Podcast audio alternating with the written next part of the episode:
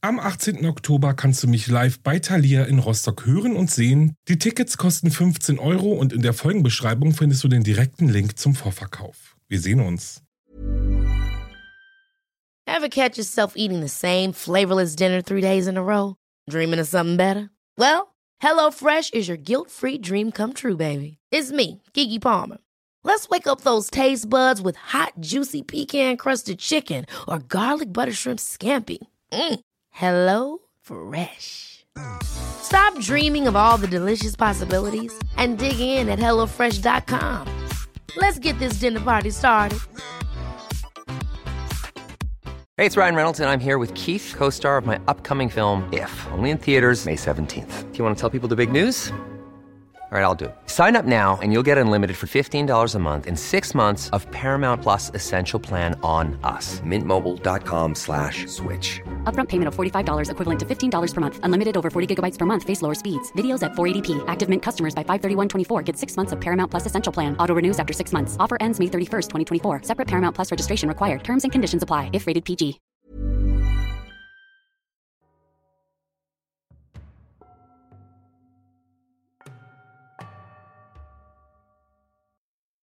Hallo und herzlich willkommen zurück bei Wahre Verbrechen. Ich bin Alex, das ist mein Podcast und vielen Dank fürs Einschalten.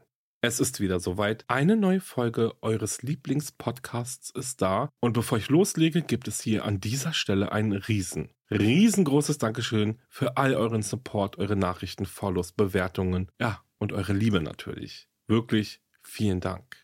Ach ja, ich habe viel im Gepäck heute und genau deswegen lege ich auch gleich mit dem Fall los. Vorher aber noch die Info, das solltet ihr es eh noch nicht mitbekommen haben. Ich bin in der neuen Folge von Darf's ein bisschen Mord sein zu Gast bei Franziska und zusammen haben wir über ein wirklich sehr interessantes Verbrechen gesprochen. Hört da also sehr gerne mal rein, natürlich überall, wo es Podcasts gibt. Ja, und dann würde ich sagen, legen wir los. Schaut auch gerne nochmal die Triggerwarnung. Dieser Fall ist wirklich nicht einfach runterzuschlucken. Ja, und wenn ihr das getan habt, drückt ihr auf Play, denn ich fange jetzt schon mal an.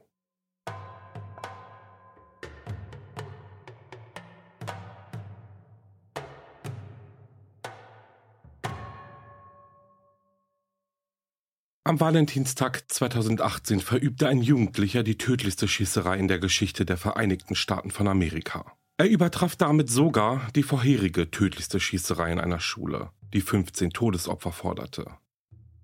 Das berüchtigte Columbine-Massaker. Nicholas Jacob Cruz wurde im September 1998 geboren und sofort von dem Paar adoptiert, das seine Eltern werden sollten, Roger und Linda Cruz. Roger und Linda konnten nicht ahnen, dass ihr neues Baby, von dem sie sich ein besseres Leben erhofften, schon in jungen Jahren so schwere Verhaltensstörungen haben würde. Nicholas Probleme begannen, als er noch ein Kleinkind war. Er machte in der Vorschule Probleme, benahm sich daneben, störte und ärgerte die anderen Kinder. Niemand konnte sich erklären, woher all die Wut in dem kleinen Jungen kam. Alle Bemühungen, sein Verhalten zu verbessern, schlugen fehl egal wie diszipliniert er war oder welche Belohnungen ihm angeboten wurden. Er war wütend, er war aggressiv, er schien die Welt um ihn herum zu verachten. Dann, als Nicholas noch ein Kind war, verstarb Roger Cruz. Nun lag die Aufgabe, Nicholas zu erziehen, allein bei Linda.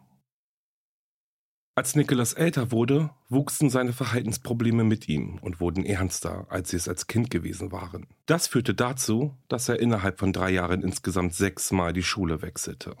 Obwohl Linda hoffte, dass ein Wechsel des Umfelds Nicholas wieder auf die Beine bringen würde, schienen die Schulwechsel keine Wirkung zu zeigen. Schließlich wurde 2014 die Entscheidung getroffen, den 16-jährigen Nicholas auf eine Sonderschule zu schicken, die sich an Schüler und Schülerinnen mit Lernschwierigkeiten oder emotionalen Problemen richtet. Diese Schule berichtete, dass Nicholas mehrere Drohungen gegen die anderen Schüler ausgesprochen hatte. Seit 2013, als Nicholas gerade mal 14 Jahre alt war, hatten viele Fachleute dasselbe empfohlen den Jungen in eine stationäre Einrichtung einzuweisen, um die Ursache seiner Probleme intensiver zu untersuchen. Stattdessen aber besuchte Nicholas immer wieder andere Highschools. Im September 2016 wurden einige von Nicholas Posts auf der Social-Media-Plattform Snapchat an das Florida Department of Children's and Families gemeldet. Die Posts zeigen Nicholas mit selbst zugefügten Schnittwunden an beiden Armen sowie die Aussage, dass er sich eine Waffe kaufen wollte. Nicholas hatte sich zu dem Zeitpunkt wegen seiner psychischen Probleme bereits in psychiatrischer Behandlung befunden, doch diese war nicht erfolgreich gewesen. Einer der Schulpsychologen an seiner Schule, der sich große Sorgen um Nicholas Wohlergehen und sein Potenzial machte, anderen Schaden zuzufügen, schlug eine noch extremere Lösung vor. Nicholas sollte nach dem Baker Act in Florida eingewiesen werden. Das Baker-Gesetz sieht vor, dass Menschen gegen ihren Willen in psychiatrische Einrichtungen eingewiesen werden, um ihre eigene Sicherheit und die Sicherheit der Menschen in ihrer Umgebung zu gewährleisten.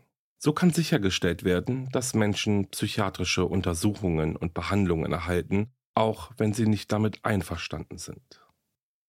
Zwei verschiedene Beratungslehrer stimmten dem Vorschlag zu, aber als die psychiatrische Einrichtung Nicholas Fall untersuchte, stimmten sie nicht zu. Obwohl bei Nicholas Autismus, schwere Depressionen und eine unkontrollierte Aufmerksamkeitsdefizit-Hyperaktivitätsstörung, kurz ADHS, festgestellt wurden. In einer Beurteilung von Nicholas kamen die staatlichen Ermittler zum folgenden Schluss. Nicholas Cruz hatte ein geringes Risiko, sich selbst oder andere zu verletzen. Was die Ermittler zu dieser Schlussfolgerung veranlasst hat, ist nicht bekannt. Vor allem angesichts der vielen gegenteiligen Beweise, die auf Nicholas Social-Media-Konten veröffentlicht wurden. Scott Israel, der Sheriff von Broward County, beschrieb Nicholas Posts und Profile in den sozialen Medien später als sehr, sehr beunruhigend. Das war keine Übertreibung. Auf den ersten Blick waren Nicholas soziale Medien voll von Bildern, auf denen er verschiedene Waffen in der Hand hielt, die in der Lage waren, schweren Schaden anzurichten, von Luftdruckwaffen über Pistolen und Schrotflinten bis hin zu Messern. Neben seiner Fanatheit in Waffen aber zeigte Nicholas in den sozialen Medien auch starke extremische Ansichten. Er beschimpfte Muslime und Schwarze, bedrohte Polizisten im Internet und erklärte in einem Kommentar zu einem YouTube-Video stolz, dass er kämpfen, sterben und viele Menschen umbringen wolle. Er schrieb auch, dass er die Verbrechen des Texas Tower Snipers nachahmen wolle eines Massenschützen, der 1966 an der Universität von Texas 17 Menschen getötet hatte, indem er den Uhrenturm des Campus erklomm und auf die Studierenden unten zierte, als wären sie Schießscheiben. Nicholas war Berichten zufolge Mitglied eines privaten Gruppenchats auf Instagram, wo er beiläufig Nachrichten über seine fremdenfeindlichen, rassistischen und homophoben Absichten verschickte. Er hasste Juden, er hasste Schwule und Transgender. Er hasste Schwarze und er hasste Einwanderer. Für Nicholas Cruz war die ganze Welt sein Feind. Und zumindest für einige Leute, die ihn kannten, war klar, dass er zurückschlagen wollte. Einmal schickte er eine Nachricht in die Instagram-Gruppe, in der er schrieb, ich glaube, ich werde Menschen umbringen. Später behauptete er, die Nachricht sei nur ein Scherz gewesen, aber es ist nicht bekannt, wie viele der anderen Mitglieder des Gruppenchats ihm glaubten. Die Klassenkameraden von Nicholas wussten alle von seinen Problemen. Er war nicht mehr nur der Tyrann der Schule oder ein ungehorsames Kind. Seine Klassenkameraden waren älter und aufmerksamer und sie wussten, dass Nicholas nicht nur ein störendes Kind mit ADHS war. Seine Wut hatte etwas Reales und Beängstigendes an sich. Nach der Schießerei sagte einer von Nicholas Klassenkameraden, ich glaube, jeder hat im Kopf, dass er es sein würde, wenn es jemand tun würde. Andere Schüler und Schülerinnen erinnerten sich, dass Nicholas in der Schule unglaublich angespannt und gestresst war und versuchte, sein Gesicht so gut wie möglich zu verbergen. Trotz seiner Ängste sprach Nicholas oft über Waffen, auch wenn seine Mitschüler seine Liebe zu Waffen nicht verstanden. Tatsächlich war es den anderen meist unangenehm, wenn Nicholas von Schusswaffen schwärmte. Er machte Kommentare über Massenerschießungen und Waffengewalt, die er wieder einmal als Witz abzutun versuchte. Eine Zeit lang erzählte er seinen Mitschülern, dass er nach dem Schulabschluss zum Militär gehen wolle. Vermutlich, weil er dann schwer bewaffnet sein und auf den Feind schießen dürfe. Nicholas ließ sich von seiner Liebe zu Waffen und dem Militär anstecken. Trat dem Luftgewehrteam der Schule bei und wurde in der Highschool Mitglied des Junior Reserve Officers Training Corps, wo er mehrere Auszeichnungen erhielt. Zu dieser Zeit konnten Personen im Bundesstaat Florida ab einem Alter von 18 Jahren legal Schusswaffen erwerben. Nicholas Cruz war keine Ausnahme. Trotz seiner zahlreichen psychischen Probleme, mehrerer anonymer Hinweise und besorgniserregender öffentlicher Beiträge. Im Februar 2017 bestand Nicholas Cruz erfolgreich die Zuverlässigkeitsprüfung für den Kauf einer Schusswaffe und kaufte sich in einem Geschäft in Coral Springs ein halbautomatisches Gewehr vom Typ AR-15. Wie seine Posts in den sozialen Medien vermuten ließen, war dies nicht seine erste Waffe. Er hatte bereits mehrere Gewehre und eine Schrotflinte in seinem Besitz. Er benutzte seine Waffe für die Jagd, die er liebte. Auf Tiere zu schießen war ein kleiner Teil der Gewalt und Grausamkeit, nach der er sich sehnte, und er prahlte in der Schule oft damit, wie er zum Spaß kleine Tiere getötet hatte. Seine Mutter Linda war ratlos. Alles, was sie versucht hatte, um Nicholas zu helfen, war fehlgeschlagen. Und der Nachbar der Familie Cruz erinnerte sich, dass Linda sogar die Polizei angerufen hatte, um Nicholas zur Vernunft zu bringen. Wie alles andere, was Linda versucht hatte, half auch das nichts. Nach zwei Jahren an der Schule für Schüler und Schülerinnen mit emotionalen Problemen und Lernbehinderungen wurde beschlossen, dass Nicholas an seine vorherige Highschool, die Stoneman Douglas High, zurückkehren sollte. Er besuchte sie den Rest des Jahres 2016, aber 2017 wurden seine Verhaltensprobleme schließlich zu viel für die Schule. Er war nicht nur störend, sondern auch beängstigend, sowohl für die Schüler und Schülerinnen als auch für die Lehrer. Die Schulleitung von Stoneman Douglas hatte eine E-Mail an alle Lehrkräfte der Schule geschickt, in der sie mitteilte, dass Nicholas erneut gedroht hatte, anderen zu schaden und es ihm nun verboten war, in der Schule einen Rucksack oder eine große Tasche zu tragen. Vermutlich lag das daran, dass mindestens eine Person an der Schule erkannte, dass Nicholas als zukünftiger Amokläufer in Frage kommt und man nicht riskieren wollte, dass er eine versteckte Waffe trägt. Die jüngsten Drohungen von Nicholas waren der letzte Strohhalm und Nicholas wurde offiziell von der Schule verwiesen. Einen Teenager komplett aus dem Schulsystem von Broward County zu verweisen, war jedoch keine Option. Nicholas musste in irgendeiner Form eine Ausbildung erhalten. Als Kompromiss wurde der 18-jährige Nicholas von der Stoneman Douglas auf eine alternative Schule versetzt. Im September 2017 meldete eine besorgte Person einen bedrohlichen YouTube-Kommentar an das FBI. Der Kommentar lautete, ich werde ein professioneller Schulschütze sein. Der FBI-Agent, der die Meldung erhielt, Robert Lasky, versuchte die Person zu identifizieren, die den Kommentar abgegeben hatte, aber es gelang ihm nicht. Er ahnte nicht, dass die Antwort direkt vor ihm lag. Der Benutzername des YouTube-Kommentators war Nicholas Cruz.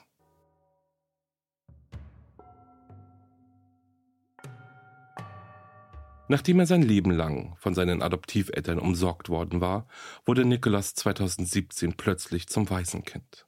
Sein Adoptivvater Roger war gestorben, als Nicholas noch ein kleiner Junge war, und Linda musste sich allein um Nicholas kümmern. Selbst wenn Nicholas ein normales Kind gewesen wäre, wäre das eine schwierige Aufgabe gewesen, aber mit seinen Verhaltensauffälligkeiten war es eine gigantische Aufgabe, die sie allein bewältigen musste.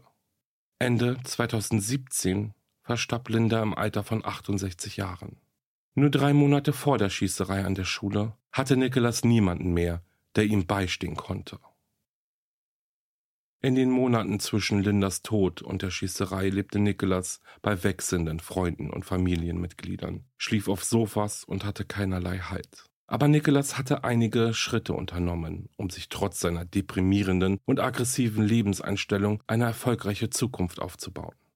Vor der Schießerei nahm er an einem allgemeinen Bildungsprogramm teil und hatte einen festen Job in einem nahegelegenen Dollar Tree Store. Zwei Monate vor der Schießerei an der Stoneman Douglas School erhielt das FBI einen Hinweis von einer nicht identifizierten Person über den öffentlichen Telefondienst. Angeblich von einer Person, die Nicholas Cruz gut kannte, lieferte der Anrufer dem FBI Details über Nicholas Wunsch, anderen Menschen zu schaden, über die Waffen, die er besaß und über sein zunehmend störendes und unberechenbares Verhalten. Der Anrufer erklärte ausdrücklich, dass er es für möglich hielt, dass Nicholas eine Schießerei in einer Schule veranstalten würde. Bei einem so schwerwiegenden Hinweis musste die Information an die Außenstelle in Miami weitergeleitet werden, damit Schritte zur Untersuchung und gegebenenfalls zur Festnahme von Nicholas eingeleitet werden konnten. Die Person, die den Tipp erhalten hatte, hielt sich jedoch nicht an dieses Protokoll. Die Information wurde nie weitergeleitet und es wurden keine Maßnahmen ergriffen. Zwei Monate später war es zu spät gewesen.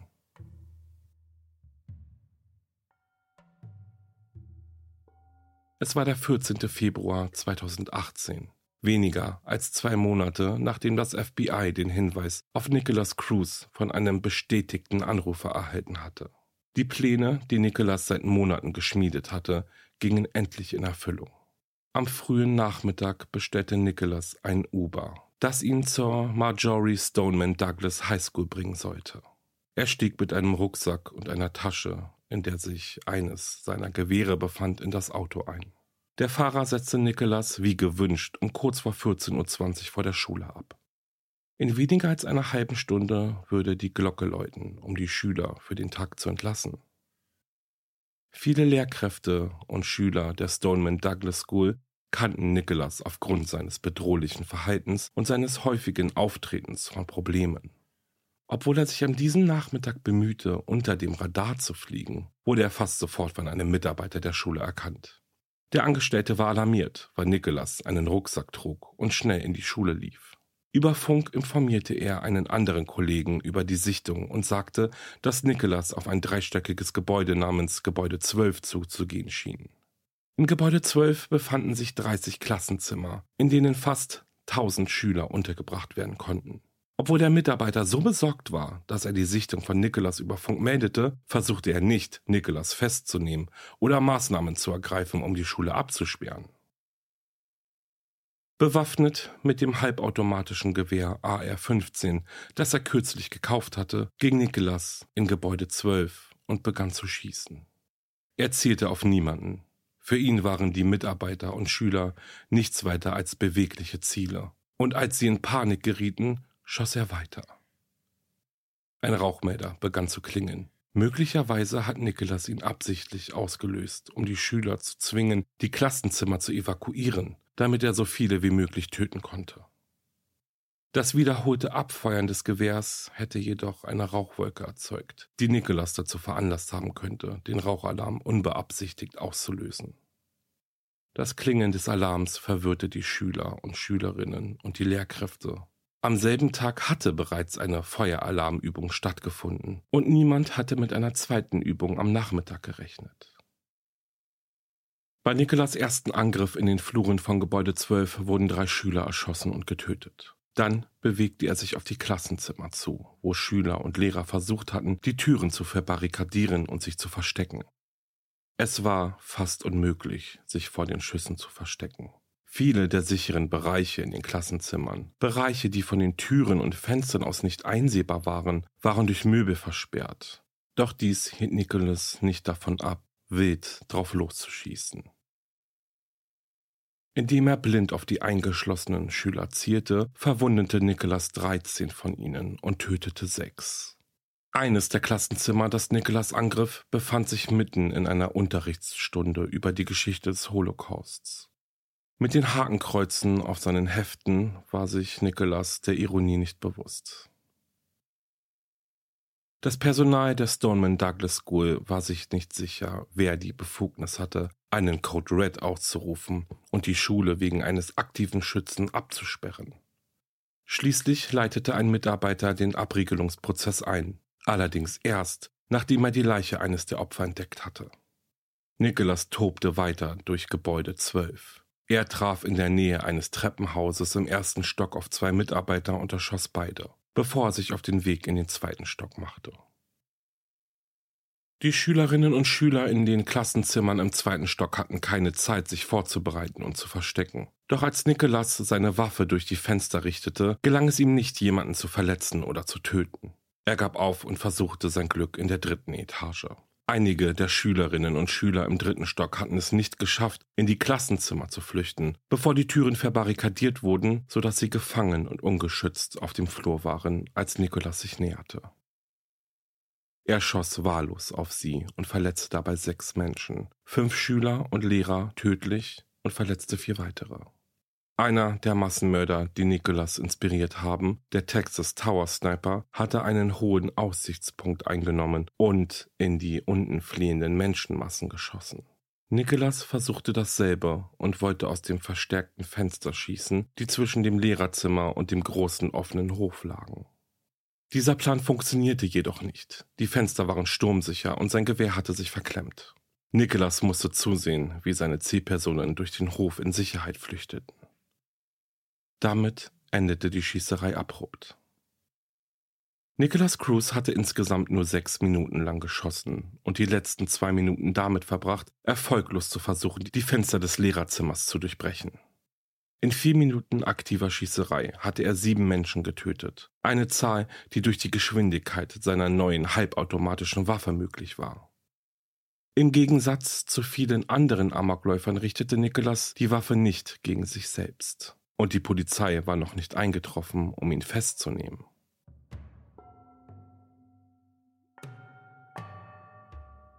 Es stand ihm frei, den Tatort zu Fuß zu verlassen. Und das tat er auch. Er ließ sein Gewehr zurück und versuchte so zu tun, als wäre er nur ein weiterer Schüler, der aus dem Gebäude rennt. Nicholas ging lässig zu einer Fastfood-Filiale und kaufte sich eine Limonade im Einkaufszentrum. Die Polizei suchte nun aktiv nach ihm als Täter. Mehrere Opfer hatten ihn als den Schützen erkannt und er war auf den Aufnahmen der Überwachungskameras der Schule leicht zu identifizieren. Er wurde von der Polizei mehr als drei Kilometer von der Schule entfernt und mehr als eine Stunde nach der Schießerei festgenommen. Nachdem Nicholas aufgrund von Atemproblemen kurz ins Krankenhaus gebracht worden war, wurde er untersucht und anschließend sofort in das Gefängnis von Broward County gebracht. Nicholas gab bereitwillig zu, der Täter zu sein und erzählte einigen Beamten angeblich auch, dass er am Tag der Schießerei mehrere zusätzliche Magazine mitgebracht hatte, um seine Waffe nachzuladen und weiterzuschießen. Das waren nicht die Worte eines aufgewühlten Teenagers, der sich der Konsequenzen seines Handelns nicht bewusst war. Es waren die Worte eines Menschen, der einen Massenmord sorgfältig geplant und genüsslich ausgeführt hatte. Er zeigte keinerlei Anzeichen von Reue für die Morde. Im Gegenteil. Der allgemeine Konsens war, dass er unglaublich stolz auf seine Taten zu sein schien. Am nächsten Tag wurde entschieden, dass Nicholas ohne Kaution inhaftiert wird und wegen 17-fachen vorsätzlichen Mordes angeklagt wird. Die Strafverfolgungsbehörden waren nicht bereit, ein Risiko mit Nicholas einzugehen. Es war selten, dass ein Massenschütze lebend verhaftet wurde, anstatt von der Polizei erschossen zu werden oder sich kurz nach der Tat das Leben zu nehmen, und alle Beteiligten waren unglaublich vorsichtig, weil sie befürchteten, dass Nicholas im Gefängnis einen Selbstmordversuch unternehmen würde. Er wurde in Einzelhaft unter Selbstmordbeobachtung gestellt, wo er regelmäßig kontrolliert wurde und keine Gelegenheit hatte, sich selbst zu verletzen.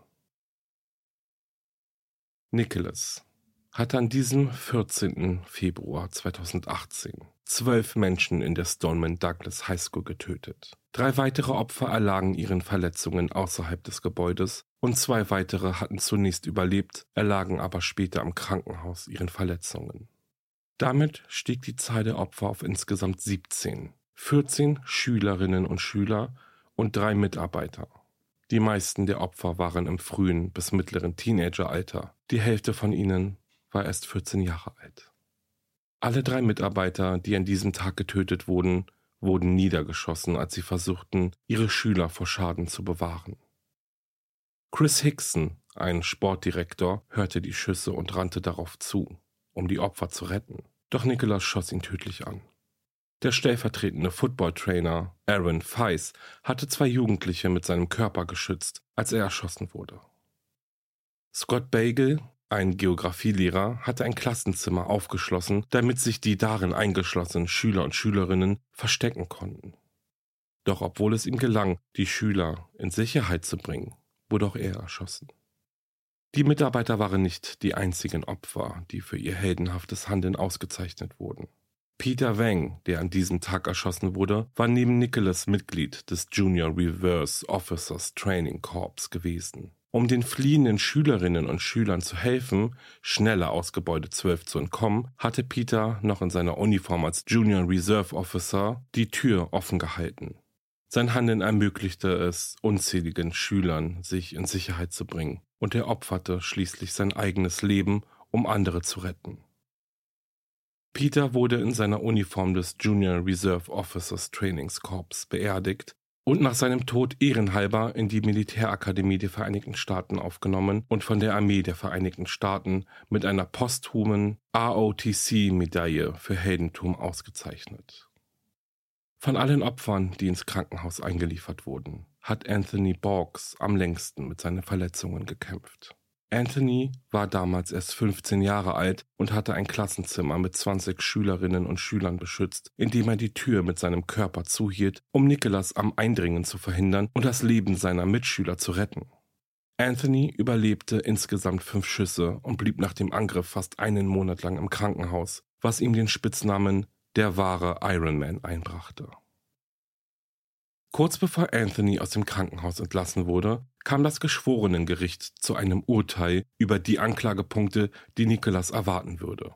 17 Anklagen wegen vorsätzlichen Mordes und weitere 17 Anklagen wegen versuchten Mordes für jedes Opfer, das verletzt, aber nicht getötet wurde. Jetzt, im Alter von 19 Jahren, wurde Nicholas wegen insgesamt 34 Morden und versuchten Morden angeklagt. Am 13. März wurde Nicholas Cruz angeklagt. Die Staatsanwaltschaft ging aggressiv vor. Sie glaubte beweisen zu können, dass die Morde die Kriterien für die Todesstrafe in Florida erfüllen. Im Bundesstaat Florida kann ein Mord mit der Todesstrafe geahndet werden, wenn mindestens ein erschwerender Faktor vorliegt. Nicholas Verbrechen schienen aber mehrere dieser Kriterien zu erfüllen. Insbesondere ein Mord, bei dem der Angeklagte wissentlich ein Todesrisiko für viele Personen geschaffen hat.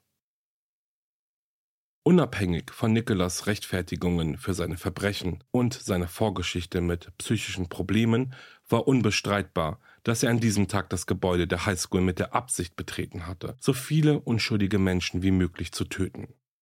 Die zusätzlichen Magazine, die er bei sich trug, waren ein unbestreitbarer Beweis für diese Absichten.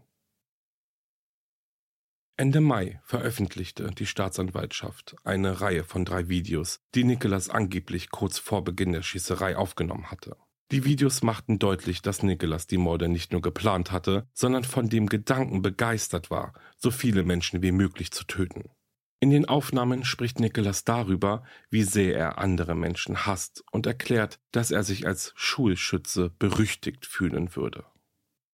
Das Video machte Nicholas Absichten deutlich, aber nicht nur das. Es machte auch deutlich, dass er sich wirklich darauf gefreut hatte, die Morde zu begehen. Die nächste Frage, die während des Gerichtsverfahrens geklärt werden musste, war, ob Nicholas Anspruch auf einen Pflichtverteidiger für seinen Prozess haben würde oder ob er sich einen privaten Anwalt für seine Verteidigung leisten konnte. Dies wurde durch den kürzlichen Tod seiner Mutter erschwert, was es schwierig machte, Nikolas Nettovermögen zu berechnen. Trotz seiner Gewaltverbrechen und seines antisozialen Verhaltens waren die ersten Monate, die Nikolas im Gefängnis verbrachte, relativ frei von Zwischenfällen.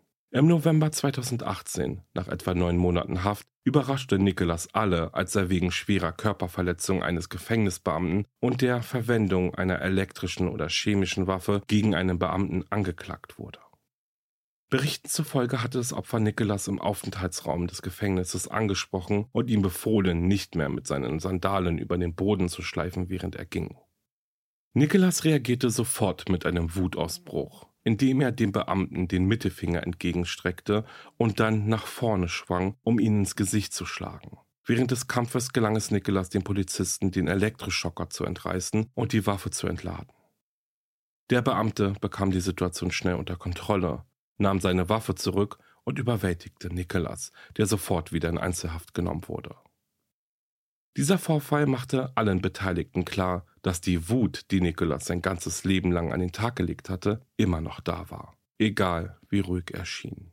Niemand wusste, wann sie an die Oberfläche kommen und einen Gewaltausbruch verursachen würde. Im März 2019 forderte Nicholas Cruz indirekt ein weiteres Opfer. Eine der Überlebenden der Schießerei, Sydney Aiello, hatte mit psychischen Problemen und Schuldgefühlen zu kämpfen, nachdem ihre enge Freundin Meadow Pollack bei der Schießerei gestorben war. Auf Meadow hatte Nicholas fünfmal geschossen, nachdem sie auf dem Flur gefangen war und sich nicht in einem Klassenzimmer verstecken konnte. Meadow hatte heldenhaft als menschliches Schutzschild für ein anderes Opfer, Kara Lauren, fungiert, indem sie Kara mit ihrem eigenen Körper bedeckte. Nicholas kehrte jedoch zurück und schoss erneut auf beide Mädchen, wobei sowohl Meadow als auch Kara ums Leben kamen. Seitdem litt die 19-jährige Sydney unter posttraumatischen Belastungsstörungen und den Schuldgefühlen der Überlebenden, die sie dazu brachten, sich vor dem Schulattack zu fürchten. Sie versuchte trotz ihres Traumas das College zu besuchen, aber es war ein Albtraum, das Flashbacks auslöste und ihr täglich Angst bereitete. Am 17. März 2019 beging Sydney Selbstmord. In der darauffolgenden Woche nahm sich ein anderer Teenager, der die Schießerei überlebt hatte, ebenfalls das Leben. Im April 2019 wurde festgestellt, dass Nicholas Cruz keinen Pflichtverteidiger bekommt, nachdem das finanzielle Ergebnis seiner Versicherungspolice zu hoch angesetzt wurde, was zeigte, dass er sich eine private Verteidigung leisten konnte. Noch am selben Tag beantragte das Büro des Pflichtverteidigers, aus dem Fall Nicholas Cruz herausgenommen zu werden. Im weiteren Verlauf des Falls wurde deutlich, wie oft die Gelegenheit, Nicholas vor und während der Schießerei festzunehmen, verpasst wurde. Einer der am meisten kritisierten Beteiligten war Scott Peterson, ein Deputy des Broward Sheriff's Office, der zum Zeitpunkt des Angriffs bewaffnet und vor Ort war. Obwohl er die Schüsse hörte und während des gesamten Anschlags auf die Stoneman Douglas School anwesend war, betrat er Gebäude 12 nicht. Wäre er hineingegangen, hätte er Nicholas möglicherweise ausscheiden und das Leben unzähliger Schülerinnen und Schüler retten können, die in den letzten Minuten des Angriffs getötet wurden. Scott wurde etwas mehr als eine Woche nach dem Angriff ohne Bezahlung suspendiert und entschied sich sofort von seinem Posten zurückzutreten, nachdem er vom Sheriffbüro öffentlich für sein Handeln verurteilt worden war. Trotz seines Rücktritts gingen die Ermittlungen zu seinen Taten an diesem Tag weiter. Nachdem die Ermittler fast 200 Zeugen befragt hatten, wurde Scott Peterson wegen seines Versäumnisses, die Opfer zu schützen, verhaftet und wegen Vernachlässigung eines Kindes, Meineids und grober Fahrlässigkeit angeklagt. Er plädierte in allen Anklagepunkten auf nicht schuldig und beantragte, die Anklage fallen zu lassen. Scotts Anwalt behauptete, dass er zwar von der Schießerei wusste, aber fälschlicherweise geglaubt hatte, dass die Schüsse von außerhalb des Gebäudes abgefeuert wurden und es daher nicht für nötig hielt, sich auf den Weg ins Gebäude zu machen, um den Schützen zu stellen. Die Mitschriften von Scotts Funksprüchen am Tag der Schießerei zeigen jedoch etwas anderes. Über Funk sagte er, ich glaube, wir haben Schüsse, möglicherweise Schüsse, Gebäude 12. Wobei er wiederholt darauf hinwies, dass die Schießerei in Gebäude 12 stattfand und der Polizei befahl, sich mindestens 500 Fuß von dem Gebäude zu entfernen. Neben Scott wurde auch die Reaktion des Captains des Broward Sheriff's Office, Jan Jordan, unter die Lupe genommen. Berichten zufolge hatte Jan dem bewaffneten Hilfs-Sheriffs befohlen, nicht direkt auf den Schützen zuzugehen, sondern stattdessen eine Absperrung um das Gebäude 12 zu bilden. Das Gegenteil von dem, was er bei einer Schießerei zu tun gelernt hatte. Als die Polizeibeamten von Coral Springs am Tatort eintrafen, standen die bewaffneten Polizisten immer noch vor dem Gebäude. Und zu diesem Zeitpunkt hatte Nicholas Cruz bereits aufgehört zu schießen und war geflohen. Zusätzliche Sanitäter wurden von der Feuerwehr zum Tatort geschickt, aber das Sheriff's Office verweigerte ihnen den Zugang, um die Verwundeten zu behandeln, mit der Begründung, dass die Sanitäter des SWAT-Teams bereits drinnen waren. Nachdem sie für ihre Untätigkeit öffentlich kritisiert wurden, trat auch Jan Jordan weniger als ein Jahr nach der Schießerei von seinem Amt zurück. Am 8. August 2019 veröffentlichte die Boulevardzeitung TMZ ein gefilmtes Video von Nicholas Geständnis. Gegen Ende des Clips weint Nicholas hörbar und wendet sich direkt an den Kameramann mit den Worten Töte mich. Die Schießerei ereignete sich zu einer Zeit, in der die Waffenkontrolle in Amerika bereits Schlagzeit machte. Und die Menschen auf der ganzen Welt verfolgten den Fall aufmerksam, als das Datum des Prozesses näher rückte. Ursprünglich sollte Nicholas Prozess Ende Januar 2020 beginnen, aber die Verteidigung beantragte eine Verschiebung, damit sie Zeit hat, einen soliden Fall aufzubauen. Als die Covid-19-Pandemie das Land zur Abriegelung zwang, wurde der Prozess erneut verschoben, und zwar auf ein unbestimmtes Datum Ende 2021. Vor Beginn des Prozesses traf Richterin Elizabeth Scherer eine Entscheidung, um zu verhindern, dass die Zeugen und die Staatsanwaltschaft abwertende Worte über Nicholas verwenden. Allerdings waren Schimpfwörter schwer zu klassifizieren. Bei einem Verbrechen wie diesen musste die Richterin die Verwendung von Begriffen wie Killer und Mörder erlauben. Auch wenn sie als Beleidigung gemeint waren, ließ sich nicht leugnen, dass Nicholas Cruz ein Killer, ein Mörder und ein Schulschütze war. Schließlich entschied Richterin Scherer, einige dieser Begriffe zuzulassen, weil sie unter den gegebenen Umständen normal waren, um bestimmte Fakten zu beschreiben. Am 20. Oktober 2021 bekannte sich Nicholas Cruz schließlich in allen gegen ihn erhobenen Anklagepunkten wegen Mordes und versuchten Mordes schuldig, um die Todesstrafe zu vermeiden. Er gab eine Erklärung ab, die im krassen Gegensatz zu seiner bisherigen Haltung stand. In dieser Erklärung forderte er, dass die Familien seiner Opfer über den Ausgang des Prozesses entscheiden sollten und erklärte, dass er die Morde bereue. Es ist unklar, ob diese Reue echt war oder nur ein weiterer Versuch, der Hinrichtung zu entgehen. Am selben Tag wurde Nicholas auch für den Angriff auf den Polizisten im Gefängnis verurteilt, wofür er eine zusätzliche Strafe von 26 Jahren erhielt. Nicholas Prozess begann offiziell am 18. Juli 2022 unter dem Vorsitz von Richterin Elizabeth Scherer. Die Geschworenen erhielten eine Zusammenstellung digitaler Beweise, die die Staatsanwaltschaft bei ihren Ermittlungen zu Nicholas Online-Aktivitäten gefunden hatte. Es handelte sich um eine 18-seitige Zusammenstellung von Suchanfragen, die Nicholas online gestellt hatte. In den letzten Jahren hatte er unter anderem nach Warum ich Frauen töten will und wie man ein Schulschütze wird gesucht. Er war auch eindeutig von der Schießerei an der Columbine High School fasziniert und stellte eine Google-Anfrage nach Pumped Up Kicks Columbine High School. Eine Anspielung auf den beliebten Song Pumped Up Kicks, in dem ein Teenager Rache übt, indem er seine Feinde erschießt. Nicholas Verteidigungsteam hatte die Aufgabe, die Geschworenen davon zu überzeugen, dass Nicholas nicht die volle Kontrolle über seine Handlungen hatte und sich der Konsequenzen nicht bewusst war, Sie argumentierten, dass Nicholas mit einer Behinderung und einem Hirnschaden sowie einer lebenslangen psychischen Erkrankung geboren wurde, die zum Teil dadurch verursacht wurde, da seine leibliche Mutter während der Schwangerschaft Drogen nahm und trank. Sie beschuldigten auch Nicholas Schule, die psychiatrische Leitung und den Staat nicht früher eingegriffen und für eine bessere Behandlung gesorgt zu haben. Vor allem, nachdem mehrere Personen ihre Besorgnis darüber geäußert hatten, dass Nicholas zu einem Schulschützen werden könnte. Die Staatsanwaltschaft widerlegte diese zwei Behauptungen, indem sie einen Sachverständigen benannte, der aussagte, dass Nicholas seine psychischen Probleme während seiner Beurteilung nur vorgetäuscht hatte, obwohl bei ihm sowohl eine Borderline-Persönlichkeitsstörung als auch eine antisoziale Persönlichkeitsstörung diagnostiziert worden war. Es war der 13. Oktober 2022, als die Jury zu einem Ergebnis kam. Obwohl die Geschworenen davon überzeugt waren, dass Nicholas Verbrechen die erschwerenden Faktoren erfüllten, die ihn zu der Hinrichtung qualifizierten, waren sie unentschlossen, ob die Todesstrafe die richtige Vorgehensweise war. Da es kein einstimmiges Votum für die Todesstrafe gab, wurde Nicholas Cruz stattdessen zu lebenslanger Haft ohne die Möglichkeit einer Bewährung verurteilt. Die Nachricht von Nicholas Verurteilung war Salz in der Wunde für die Familien seiner Opfer und die traumatisierten Überlebenden, die während der Schießerei in Stoneman Douglas gewesen waren. In fast allen Stellungnahmen, die während des Prozesses verlesen wurden, erklärten die Angehörigen der Opfer und Überlebenden der Schießerei mit Nachdruck, dass Nicholas die Todesstrafe verdient hat.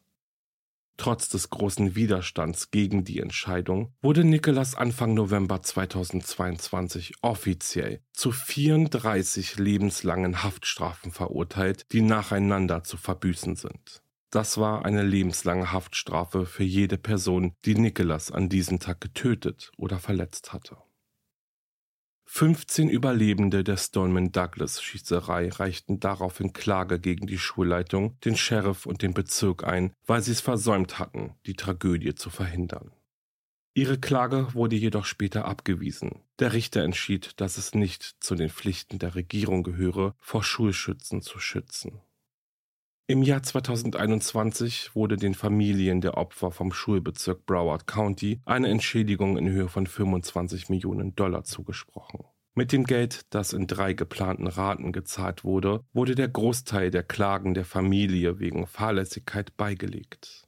Im selben Jahr gab es einen weiteren finanziellen Gewinn, einen Vergleich mit der Bundesregierung in Höhe von rund 130 Millionen Dollar.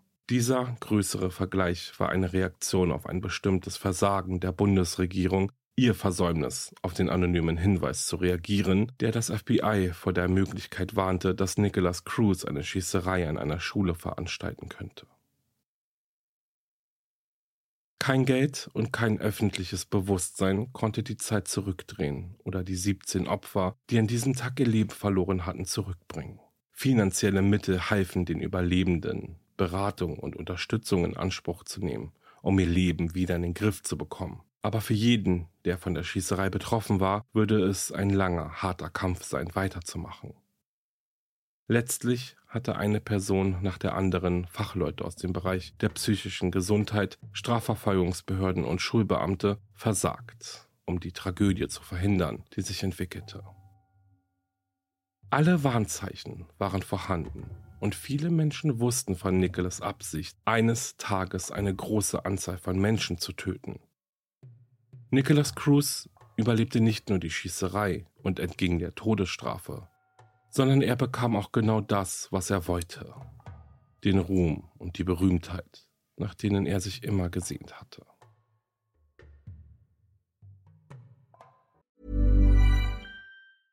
Ever catch yourself eating the same flavorless dinner three days in a row?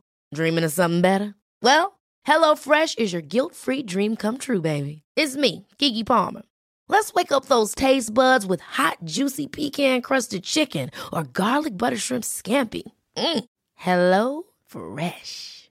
Stop dreaming of all the delicious possibilities and dig in at HelloFresh.com. Let's get this dinner party started.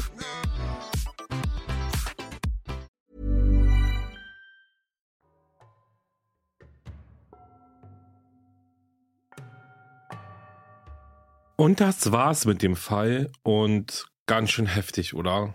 Nicholas Cruz war zu dem Zeitpunkt, als er am Valentinstag, dem 14.02.2018 um 14.21 Uhr das Schulgelände der Marjorie Stoneman Douglas High School betrat, gerade erst 19 Jahre alt. 19 Jahre, ich meine, er hatte sein ganzes Leben noch vor sich. Letztendlich hat er das vieler Menschen genommen und nachhaltig verändert. Wie ich euch ja schon erzählt habe, verbüßt Nicholas nun 17 Jahre Haft ohne Bewährung und 17 Jahre Haft mit der Aussicht auf Bewährung für jedes Opfer, das er getötet oder verletzt hat. Die Strafe muss er nacheinander absitzen, was dann natürlich so viel bedeutet wie, dass er niemals wieder aus dem Gefängnis entlassen wird. Und zu dieser Strafe kommen ja dann auch nochmal die 26 Jahre Haft, die er wegen des Angriffs auf den Justizbeamten bekommen hat eine enorme und wie ich finde auch sehr gerechte Strafe, die wir ja hierzulande nicht so kennen. Ja, und wo wir gerade bei Strafe sind, viele Opfer und Angehörige, aber auch viele Menschen aus der Bevölkerung waren ja mit diesem Urteil nicht so sehr zufrieden. Sie haben die Todesstrafe gefordert und sind der Meinung, dass nur diese die wirklich gerechte Strafe wäre. Nun ist es ja so, das Thema hatten wir ja schon einige Male. Wäre die Todesstrafe denn wirklich die einzig gerechte Strafe für Nicholas Cruz zum Beispiel? Nicholas Cruz wird ja nie wieder aus dem Gefängnis freikommen, komme was wolle. Er ist dazu verdammt, auf Lebzeiten in einer kleinen Zelle und hinter Eisenstäben zu verbringen, bis er dann nun irgendwann stirbt. Eine sehr krasse Aussicht auf die Zukunft auf jeden Fall. Ja, und oh Gott, bitte versteht das nicht falsch, denn ich denke, die Todesstrafe gehört nicht in ein modernes Rechtssystem. Aber nur mal so ein loser Gedanke. Mit der Aussicht, die Nicholas Cruz auf seine Zukunft hat, würde die Todesstrafe ja ein wenig wie ein Ausweg wirken, oder? Also versteht ihr, was ich meine? Ich finde, solch eine lebenslange Haftstrafe ist ja viel mehr Bestrafung, oder? Ich kann natürlich nur versuchen nachzuvollziehen, wie es den Angehörigen der Opfer geht und woher der Wunsch kommt, die Taten mit dem Tod zu bestrafen. Ja, und da kommt vielleicht auch dieser Auge-um-Auge-Effekt zu tragen. Aber ein Leben lang verdammt im Gefängnis zu sein, ist doch eine viel größere und gerechtere Strafe. Naja, wie gesagt, das sind jetzt mal so meine ähm, unwichtigen Gedanken zu dem Thema. Vielmehr kann ich da jetzt auch nicht so wirklich zu sagen. Deswegen gehen wir mal nochmal an den Tag zurück, an dem Nikolas festgenommen wurde. Er ist ja nach der Tat geflohen mit den anderen fliehenden und aufgelösten Schülern. Und dann setzte er sich irgendwann in ein Fastfood-Restaurant, welches sich etwa drei Kilometer entfernt vom Tatort in Carroll Springs befindet. Dort wurde er dann gegen 15.50 Uhr von einem Polizisten angesprochen. Dem hat er dann direkt erzählt, dass er der Amokläufer sei, den sie suchen. Ja, und den Rest habt ihr ja dann eben schon gehört. Nicholas ließ sich widerstandslos festnehmen und wurde vor Gericht gestellt. Und ich denke, viel mehr als das, was wir bereits im Fall gehört haben, kann man auch gar nicht zu Nicholas Cruz sagen. Er war ein Junge, der sehr früh Verluste erlebt hat und mit vielen, vor allem psychischen Krankheiten leben musste. Er wurde zum Außenseiter, zu jemandem, vor dem die anderen Schüler Angst hatten. Ja, er wurde zu einem jungen Mann, der sich dafür entschied, das Leben anderer zu beenden und handelte dabei nach seinen Vorbildern, die ebenfalls Massenmörder waren. Also da war schon sehr viel los bei Nicholas Cruz. Ich weiß, gerade wenn es um Themen wie Schießereien an Schulen geht oder generell ja um Massaker, geht es oft um die Frage, wie konnte es dazu kommen, wieso ist niemandem etwas aufgefallen. Der Täter oder die Täterin wurden gemobbt und schlussendlich zu der Tat getrieben, weil sich der Hass in ihnen ja so sehr aufgestaut hat. Aber ist die Frage wirklich so einfach zu beantworten? Ich sage euch, ich persönlich weiß es nicht. Na klar, es ist einfach jetzt ein Grund zu finden und zu sagen, Nicholas wurde gemobbt, er hat eine schwere Kindheit, er wurde adoptiert, seine leiblichen Eltern wollten nichts mit ihm zu tun haben, seine Adoptiveltern sind gestorben. Ja, eben wie gesagt, er wurde gemobbt und von Schule zu Schule gereicht und da hat sich das in ihm aufgestaut. Doch rechtfertigen tut ja solch eine Erklärung ihm die Tat auch nicht. Ja, und einfach davon auszugehen, dass der Täter zu der Tat hingehend erzogen wurde, ist ja eben auch zu einfach. So, versteht ihr, was ich meine? Das wäre ich ein bisschen wirr, aber sind so ein bisschen meine Gedanken dazu. Im Fall Nicholas Cruz war ja seine Adoptivmutter zum Beispiel schon sehr hinterher, ihn irgendwo aufzufangen, hat Schulwechsel angeregt, die Polizei gerufen, um ihm Grenzen aufzuzeigen, war bei Psychiatern und Therapeuten und auch viele Menschen aus Nicholas Umfeld waren alarmiert und haben ihre Bedenken mehr als nur einmal geäußert. Und klar hätte vielleicht dadurch das Massaker verhindert werden können hätte die Polizei zum Beispiel diesen Anruf ernst genommen. Ich denke, die Polizei hätte Nicholas vielleicht nicht unbedingt für lange Zeit festnehmen können, aber zumindest hätten sie ja die Waffen einziehen können und ihm ja auch seine Lizenz zum Kauf neuer Waffen entziehen können. Und oh Mann, ich merke gerade, wie krass eigentlich dieser Satz ist und das Thema, weil wir sprechen einfach gerade über Waffenkauf. Das ist für mich so unvorstellbar, wirklich. Ich kann auch beim besten Willen überhaupt nicht verstehen, wieso es ja die Möglichkeit gibt, überhaupt also so einfach an Waffen ranzukommen, Waffen einfach kaufen zu können. Ja, okay. Kommen wir hierzu aber gleich nochmal zu ein paar weiteren Fakten. Der damalige Präsident Donald Trump hatte nach der Schießerei verkündet, die Waffengesetze in den USA zu verschärfen. Was in seinen Augen so viel bedeutete, wie das Alter für den Kauf von Waffen von 18 auf 21 Jahren zu erhöhen. Und surprise, dieses Vorhaben wurde nie umgesetzt. Und im Grunde hatte er natürlich auch nicht die Absicht, die Waffengesetze zu verschärfen, sondern einfach ja, ihm dieses Alter hochzusetzen, aber eigentlich ging es nie darum zu sagen, weiß ich nicht, Waffen verschwinden von unseren Straßen. Und vor allem in Florida, der Bundesstaat mit den meisten Waffen, die da im Umlauf sind. Ja, und offiziell wurde es dann sieben Tage nach dem Massaker. Da lehnte nämlich das Repräsentantenhaus von Florida mit 71 zu 36 Stimmen ein strengeres Waffengesetz ab. Aber generell hat der damalige Präsident sich ja sowieso nicht sehr politisch zu den Vorfällen geäußert. Interessant zu wissen ist auch, dass nur einen Tag vor dem Schulmassaker in Parkland die Polizei einen 18-Jährigen in Washington festgenommen hat, der ebenfalls einen Amoklauf an seiner Schule plante.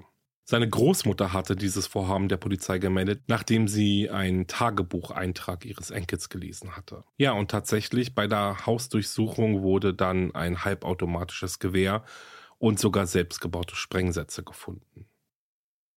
Mit dem Amoklauf an der Marjorie Stoneman Douglas High School, verübt durch Nicholas Cruz, war es das 1607. Mal seit dem Amoklauf an der Sandy Hook School im Dezember 2012, dass ein Täter vier oder mehr Menschen auf einmal mit einer Schusswaffe verletzte. Statista.com hat im Mai eine neue Aufstellung veröffentlicht, die die sogenannten Mass-Shootings zwischen den Jahren 2014 und April 2023 dokumentiert. Und demnach gab es im Jahr 2022 in den USA insgesamt 648 erfasste Massenschießereien. Im Vorjahr, also 2021, gab es 690 erfasste Massenschießereien in den USA nur und die Anzahl der Vorfälle ist im Jahr 2020 besonders stark angestiegen von 417 im Jahr 2019 auf 611 Massenschießereien im Jahr 2020. Und was für unglaubliche Zahlen, oder? Ich bin sprachlos. Wirklich. Wie gesagt, die Statistik deckt alle Vorfälle ab, die als Massenschießerei oder Mass-Shootings gelten also eben mindestens vier Menschen durch einen Täter mit Schusswaffen ermordet oder verletzt wurden. Und ganz ehrlich, allein 648 Fälle von Schießereien, Massenschießereien, nur im Jahr 2020 in den USA. Das ist krass. Gut. Ich äh, würde jetzt hier einen Cut machen, denn sonst findet sich hier kein Ende. Ich bin aber sehr gespannt, wie eure Gedanken dazu sind. Schreibt mir daher gerne oder noch besser kommentiert unter dem entsprechenden Post auf meiner Instagram-Seite wahre-verbrechen-podcast. Ja, und ich denke, es ist jetzt vielleicht noch ganz gut, unseren Kopf ein wenig frei zu bekommen. Ja, und da passt der Weird Crime der Folge auf jeden Fall perfekt dazu. Bevor es mit dem losgeht, habe ich noch eine kleine Info für euch, denn wenn ihr seltsame und bizarre Verbrechen genauso spannend findet wie ich, ja und auch lustig, dann passt mal auf, denn mein lieber Freund und Krimi-Autor Adrian Langenscheid hat nämlich außerhalb seiner True Crime Bücherreihe, das Buch Affenhoden und weitere Betrugsfälle herausgebracht und behandelt in diesem ja eben sehr seltsame, bizarre und komische Verbrechen. Das Buch gibt es ab jetzt unter anderem auf Amazon oder bei Thalia, Hugendubel und und und äh, auf anderen Online- und physischen Stores zu kaufen. Es wartet nur darauf, von euch gelesen zu werden. Ja, und ab Mittwoch gibt es dann auch noch eine Kleine Verlosung auf Instagram. Folgt mir also und wartet auf den entsprechenden Post. Okay, kommen wir nun aber zum Weird Crime der Folge. Also, passt mal auf. Die Verbände sind abgenommen, aber die Anklagen bleiben bestehen.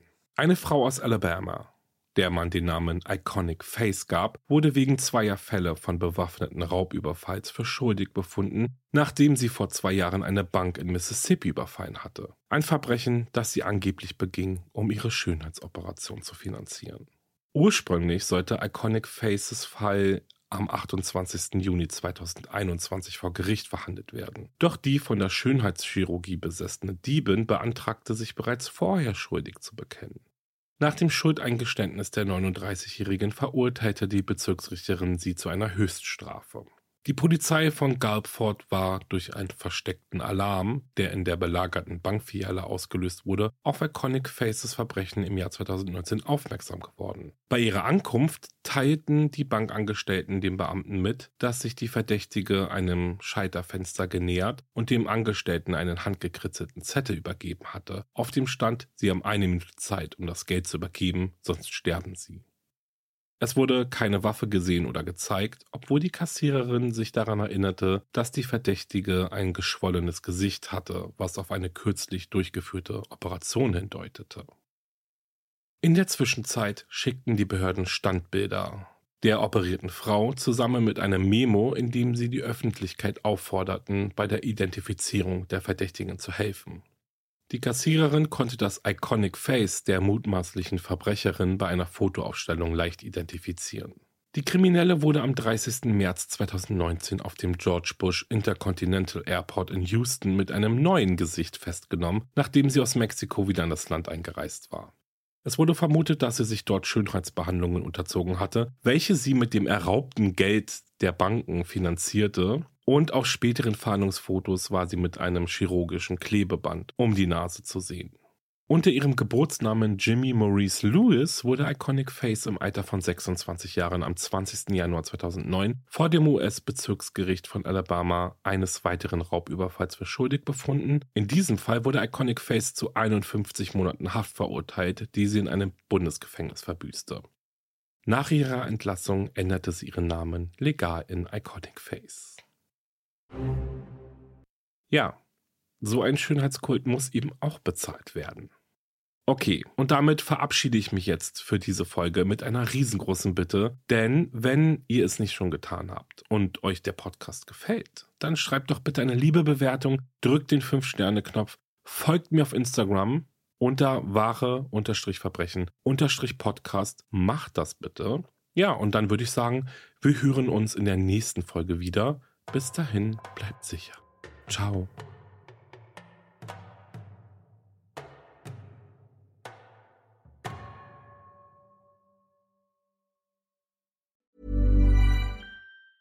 Planning for your next trip?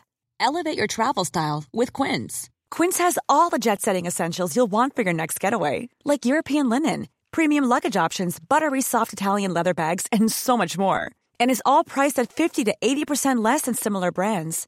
Plus, Quince only works with factories that use safe and ethical manufacturing practices. Pack your bags with high-quality essentials you'll be wearing for vacations to come with Quince. Go to quince.com slash pack for free shipping and 365-day returns. Höre jetzt die vierte und alle anderen Staffeln meines True Crime Podcasts Steig nicht ein, exklusiv auf Podimo. Alle Infos findest du in der Folgenbeschreibung.